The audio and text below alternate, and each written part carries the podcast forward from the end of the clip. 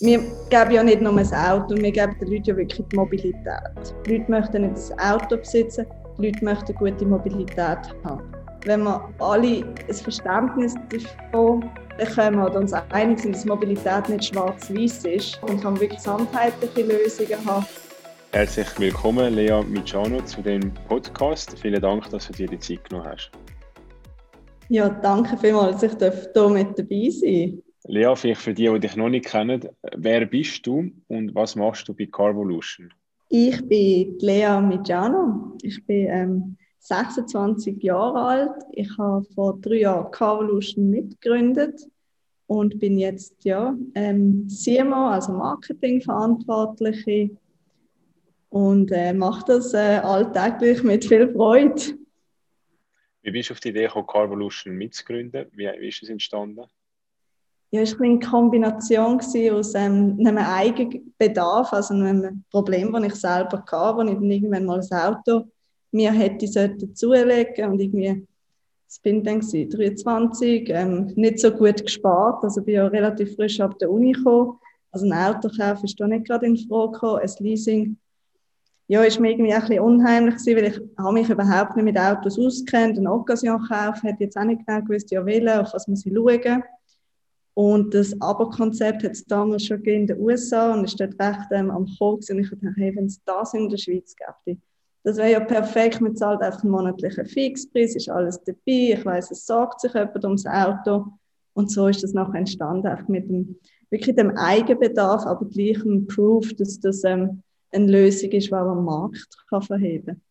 Wie bist du auf deine Mitgründer gestoßen und dann vielleicht auch äh, da kommen wir nachher noch auf die Sprechen, auf die Finanzierungsrunde, aber es ist ja dann, äh, die letzte ist ja nicht die erste gewesen, also vielleicht auch, wie sind denn dann das Geld noch gekommen? Mhm. Ähm, eben, wie gesagt, ich habe nicht sonderlich viel Ahnung von Autos, was natürlich ähm, im Staat nicht gerade so geholfen hat. Ich habe ganz am Anfang gleich halt mal ein paar Autos gekauft, bin da wirklich auf Statistik gegangen, habe geschaut, was sind die Top 10 Automarkenmodelle in der Schweiz aber ohne Auto-Know-how geht natürlich ähm, da nicht viel vorwärts. Man braucht das Netzwerk in dieser Branche. Und so sind wir wirklich dann vorgegangen, Schritt für Schritt ist immer wieder ein Mitgründer dazugekommen. Und dadurch haben wir halt ganz genau gewusst, was für ein Profil, was für eine Person suchen wir. Äh, meine Mitgründer sind nicht irgendwie Studienkollegen oder Bekannte gewesen, die meisten. Man hat sich so ein bisschen kennt über Ecken und Kanten. Ähm, es ist auch ein Fokus gewesen, das Entrepreneur-Mindset zu haben und bei den Mitgründern. Ich glaube, das ist ganz, ganz wichtig in einem Startup, dass einfach der, der Groove und der mhm, Drive mhm. ist. Und dann eben für, für, für den Olivier Koffler, der ja unser CEO ist, haben wir natürlich auch die Erfahrung, weil Revolution ist ein großer Case. Und ähm, uns ist auch wichtig, dass jemand mit dem Vertrauen kommt, wo mit dieser Sicherheit kommt. Und was du auch angesprochen hast, Finanzierung ähm, natürlich ganz viele Leute haben ganz früh an mich geglaubt, irgendetwas in mir gesehen, wo, wo mich als ähm, Unternehmerin könnte auszeichnen aber ich habe mir dann auch früher selber müssen sagen, hey, ich habe zwar die Neugier, ich habe die Energie, ich möchte das machen, aber man braucht ein starkes Team und das hat nachher auch viele Investoren überzeugt, das, das Setup, das wir hatten. Mhm, okay. Und wie haben die Investoren gefunden? Vielleicht jetzt auch von eurer kürzlichen Runde, sind die da begleitet worden von, von erfahrenen Leuten oder sind die einfach mit denen in Kontakt hat oder sind die sogar auf euch zugekommen und gesagt, oh, das ist so ein cooler Case, da wollen wir mit investieren? Ja, Carvolution gibt es jetzt seit etwa drei Jahren. Ich glaube, es haben uns schon viele potenzielle Investoren konstant bis sich so ein bisschen auf dem Schirm, dass man das mitverfolgt. Äh, wir sind natürlich für, für viele Industrien spannend. Wir sind kapitalintensive Case in der Automobilindustrie, Versicherung, also wir sind relativ breit gefächert vom Interessensgebiet, aber am Schluss vom Tag, wieso scheitern die meisten Startups? Ist einfach nicht, weil, die Idee an sich schlecht ist oder so ist, sondern weil das Timing falsch ist und der Markt das halt noch nicht adaptiert. Und das haben wir halt schon können zeigen eigentlich mit unseren Zahlen. Und das gibt natürlich dann den Investoren ein großes Vertrauen und sagt, okay, da ist ein Markt, da ist ein Team, da ist ein Operation dahinter. Und ähm, der, der, Track Record, den wir hatten, hat uns natürlich viele Türen geöffnet. Okay, sehr cool. Gratuliere. Wie viel Geld haben ihr jetzt äh, geraced und für was werdet ihr das dann einsetzen? Ähm, in der letzten Runde sind es äh, rund 15 Millionen gewesen. Es ist ganz klar äh, Wachstumsgeld, würde ich es jetzt mal nennen. Viel davon geht ins äh, Marketing. Wir haben ein, ein Produkt, eine Dienstleistung, die noch muss bekannt gemacht werden. Die Leute sind Gewohnheitstiere. Das heißt, man kann, es ist immer so eine rosarote Brüllenphase als Gründer, wo man hat, wenn wir erst mal live sind, dann kaufen es alle. Mhm. Ich mhm. glaube, es ist wirklich so, man muss den Leuten die Tools, die Informationen geben, dass sie auch ein Vertrauen bekommen in einen Markt, in ein neues Konzept. Und in das werden wir auch ähm, mit dem Geld investieren. Aber klar, wir sind mittlerweile auch ein Team von, von 45 Leuten. Ähm, es gibt Löhne, es gibt Infrastrukturkosten, es gibt ein IT, das muss ähm, weiter aufgefahren und ausgebaut werden. Ja, ich würde sagen, so die üblichen Kostenpunkte, in die wir hier investieren. Okay, und die 50 Millionen sollten lange um den Schweizer Markt möglichst gut abdecken oder haben ihr auch schon Pläne, dass ihr das, ähm, das Auto-Abo auch ins Ausland exportieren? Es ist etwas relativ Außergewöhnliches mit Carvolution. Wir haben uns eigentlich wirklich, der Fokus ist die Schweiz. Und mhm. ist nicht, weil wir klein denken, sondern weil die Schweiz selber ein riesiger Markt ist. Du hast ja in der Schweiz über 300 1000 neue Autos, die jährlich eingelöst werden. Und ähm, Experten sagen, dass bis 2025 rund 10% ins Auto aber werden laufen von, den, von dem Markt und bis 2030 doch ganze 40% Also ich glaube, der Fokus auf die Schweiz bei dem großen Marktpotenzial, der ist gerechtfertigt. Und ich glaube am Schluss auch zum Qualität beizubehalten, wirklich die zufriedenen Kunden zu haben, muss man sich auch für gewisse Sachen entscheiden, die man macht und gegen andere entscheiden. Sonst äh, geht man ein bisschen verloren. Okay. Jetzt noch eine Frage zum Geschäftsmodell. Und zwar, äh, das Auto ist ja eigentlich sehr einfach. Das sind vier Räder und es hat ein paar Sitze und ein Steuerrad. Und trotzdem gibt es ja unzählige Marken und unzählige Modelle, weil der Mensch irgendwo durch auch das Customized will haben und so das Gefühl hat, das ist jetzt genau das, was ich brauche. Es, ihr bietet ja nicht jede Marke jeder Ausführung an ähm, sondern reduzieren es auf die gängigsten Modelle, oder wenn ich es jetzt richtig verstanden habe. Ist das etwas, was wir jetzt einfach von Anfang an gefunden haben, das macht es einfacher, zum Business zu starten und das wollen wir dann aber auch ausbauen, dass ich irgendwann kann alles bei euch mieten oder tun ihr bewusst sagen, ihr beschränkt euch Anführungszeichen eigentlich auf die gängigen Modelle? Du hast jetzt gesagt, zum Auto gehören vier Räder und ein Steuerrad. Das mag so stimmen, aber für ein Auto, damit es fährt, gehören da vier Räder, ein Steuerrad, eine Versicherung, Steuern, Vignette und Reifen dran. Also, wir geben ja nicht nur ein Auto, wir geben den Leuten ja wirklich die Mobilität. Und was man gesehen hat in letzter Zeit, ist wirklich, ich würde sogar sagen, einfach ein Megatrend, das ähm, Access instead of Ownership. Die Leute haben ähm, neue Prioritäten im Leben. Es geht seltener darum, etwas zu besitzen und den Status dadurch zu erreichen, sondern es geht mehr darum, einen Lebensstil zu haben oder gewisse Werte können zu leben. Und ich glaube, das ist ein Trend, der uns halt äh, unglaublich in die Hand spielt. Die Leute möchten nicht das Auto besitzen, die Leute möchten gute Mobilität haben. Und ich glaube, dort sind wir mit dem Auto, aber ist das ein wichtiger Entscheid, zu sagen, es braucht es gar nicht 300 Automarken und Modelle auf unserer Seite. Viele Leute sind damit auch schon fast überfordert. Ja, soll ich jetzt das so statten oder ein so? Und wieso kostet jetzt das so viel mehr? Also wir leben ja von dieser Einfachheit. Und darum ist auch die Autoauswahl ähm, beschränkt. Aber klar, wir werden laufend neue Modelle dazu nehmen. Aber der Tag wird vermutlich nicht kommen, wo du dann alles selber kannst konfigurieren. Alles klar, sehr spannend. Jetzt vielleicht auch noch mehr zu deiner Rolle im Daily Business als Chief Marketing Officer, wenn ich es richtig verstanden habe. Ähm, ich habe auch gemerkt, du bist sehr präsent auch in Paid Media, was ja etwas ist, was nicht so alltäglich ist. Also es ist, glaube ich, ein Werbeformat, das erst am Entstehen ist, wo glaube auch aus, aus Sicht der Verlage sehr spannend ist. Ähm, jetzt für, ich glaube, Ringe ist ja bei euch auch investiert, oder? Jetzt würde ich zuerst böse Zunge behaupten, es ist klar, dass du im Blick Paid Post hast, wenn irgendwie Ventures investiert ist.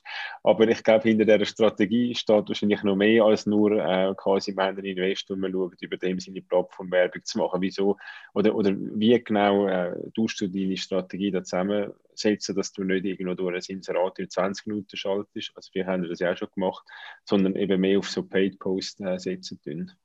Ja, das ist, ähm, also ich glaube, wir haben schon so viele Sachen getestet, ähm, von kleine Display anzeigen und ähm, kleine Bildchen auf irgendeinem Social Media Netzwerk. Aber das Auto und die Mobilität ist etwas, wo du ganz viel Vertrauen brauchst in, in den Anbieter, zu dem du gehst.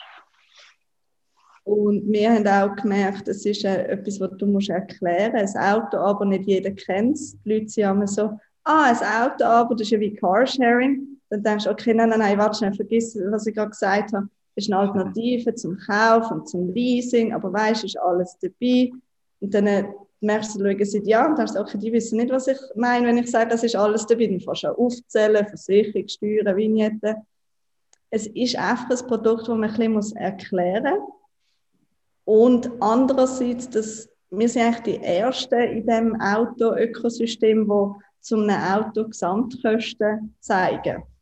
Die Leute sehen unsere Preise und denken, ja, aber für ein Drittel von dem habe ich es irgendwo auf einem Plakat gesehen.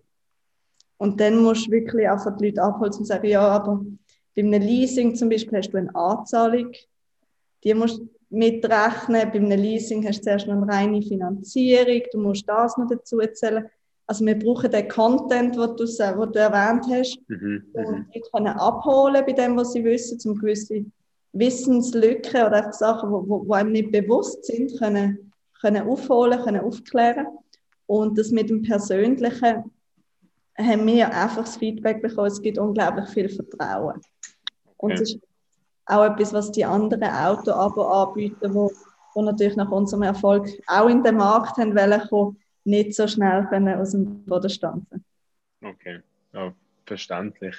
Jetzt noch eine Frage, vielleicht meistens hat der CMO und der CFO nicht die gleiche Ansicht, wie man Marketingbudget und, und das Geld generell ausgibt. Jetzt du bist ja irgendwo durch als Co-Founder ja doch auch noch ein bisschen CFO, wenn man so will. Ähm, aber wie nimmst du den Rollenkonflikt vielleicht auch persönlich wahr? Wie, wie tun dir das ständig messen und schauen, wo, mit welchem Franken könnt ihr was rausholen oder wie, wie hart sind die Diskussionen intern? Also wenn, wenn der Bernhard, unsere CFO und ich uns immer einig werden, dann gibt es ähm, jemand von uns zu viel. Also ist ja auch Ziel von einer Rolle, wirklich etwas können zu argumentieren, wieso es wichtig oder unwichtig ist. Ich habe ja nicht nur Marketing in meinem Background, ich habe ja an der HSG auch sehr viele Finanzthemen abdeckt. Ich habe, für mich war eigentlich immer Finanz oder Marketing. Das heißt, ähm, die ganzen Zahlen ähm, interessieren mich sehr und klar, hey, das Marketing möchte ich gerne immer mehr ausgeben, aber als Mitgründerin möchte ich nicht nur ein gutes Budget haben, sondern ein gutes Budget, das du sinnvoll kannst ausgeben Und ich glaube, da auch ähm, unsere CFO versteht das, kann das nachvollziehen. Und ich glaube, solange man kann belegen kann, dass das Geld sinnvoll ist ausgegeben worden.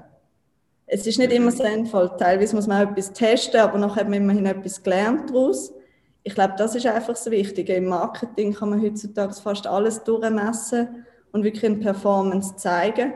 Und ich glaube, das macht, gibt eine gute Grundlage noch für so Budgetdiskussionen. Absolut, ja. Vielleicht äh, wir kommen gleich zum Schluss noch, noch eine Frage zu den Zielen von Carvolution, wo ihr anwendet. Ähm, vielleicht auch, wenn ihr mal eine äh, grosse Firma werden oder einen Exit machen und dann auch noch dein persönliches Ziel vielleicht in dem Zusammenhang in den nächsten Jahren. Ich weiß, in unserem Alter kann man nie fragen, was willst du in zehn Jahren machen? Das ist so weit weg, aber vielleicht hast du trotzdem etwas vorgenommen, was dich ähm, ja, soll bewegen in den nächsten Jahren. Ähm, ja, zu der ersten Frage, Exit oder große Firma. Ich glaube, jetzt zuerst mal müssen wir einfach mal schaffen, die Versprechen und Vision, die wir unseren Investoren, unseren Kunden, unseren Mitarbeitern gegenüber gegeben haben, ähm, wirklich zu Boden bekommen, in die Tat umsetzen ähm, dann zu meiner Person, ja, wie du gesagt hast, zehn Jahre. Wer weiß schon, was in zehn Jahren ist. Ich hätte mega Freude wenn ich immer noch gleich viel lernen kann, wenn ich wirklich die Neugier, die ich habe, kann irgendwie der gerecht kann werden. Das ist etwas, was ich mega liebe an meinem Job. Es ist, jeden Tag gibt es etwas, wenn ich denke, das ist mir jetzt ein bisschen unangenehm, das ist irgendwie neu. Aber ich glaube, genau das gibt den Kick und ich hoffe, dass das auch in den nächsten zehn Jahren so ist. Sehr schön. Und dann bin ich noch ein bisschen neugierig, und zwar in deiner täglichen Arbeit oder generell als Gründerin wirst du ja das ein oder andere Mal mit politischen Fragen konfrontiert. Ist weniger parteipolitisch, aber ich würde gerne wissen, vielleicht deinen Eindruck von der Politik generell in der Schweiz oder hast du auch noch Wünsche oder Anliegen, was du findest, sollte mehr thematisiert werden, ähm, sei es generell, wenn es um Startups geht oder spezifisch in der Autobranche, etwas, wo du mir kannst mit auf den Weg geben Mm, ich glaube mehr so ein bisschen allgemein zu der Politik. Ich glaube, in der Politik muss man eine Position beziehen, anders funktioniert es nicht. Aber ich glaube, in der ganzen Mobilitätsdiskussion ist immer ganz viel Wut gegenüber dem Velofahrer, gegenüber dem Autofahrer, der Autofahrer gegenüber dem Velofahrer, der Fußgänger gegenüber dem. Und ich glaube einfach am Schluss vom Tag, wenn wir alle ein Verständnis davon bekommen oder uns einig sind, dass Mobilität nicht schwarz-weiß ist, vielleicht wenn das Eingeständnis von allen Parteien könnte kommen, dann kann man wirklich auch Lösungen, gesamtheitliche Lösungen haben. Und ähm, ich weiß, es sind nie einfache Themen und jeder hat Interesse, an Ort verfolgen. Aber ich glaube, am Schluss es ist immer ein Kompromiss, den man schließen und ähm, der ist dann nie halt nur für die eine Partei oder nur für die andere Partei. Absolut. Ich finde, du hast es wunderschön gesagt, weil letztendlich sind das alles ja Mittel zum Zweck, die Mobilitäts, ähm, also, also Velo, Auto oder, oder ÖV und entsprechend sollte jedes Mittel eigentlich seinen Zweck erfüllen, aber nicht Selbstzweck werden, oder? Ähm, das wäre wahrscheinlich so ein bisschen die Schlussfolgerung aus dem aus. Aber ich danke dir vielmals für das Gespräch. Ich habe sehr viel lernen. Ich hoffe, die Zuhörerinnen und Zuhörer auch und wünsche dir und dem ganzen Team viel Erfolg in der nächsten Wachstumsphase. Danke dir, André.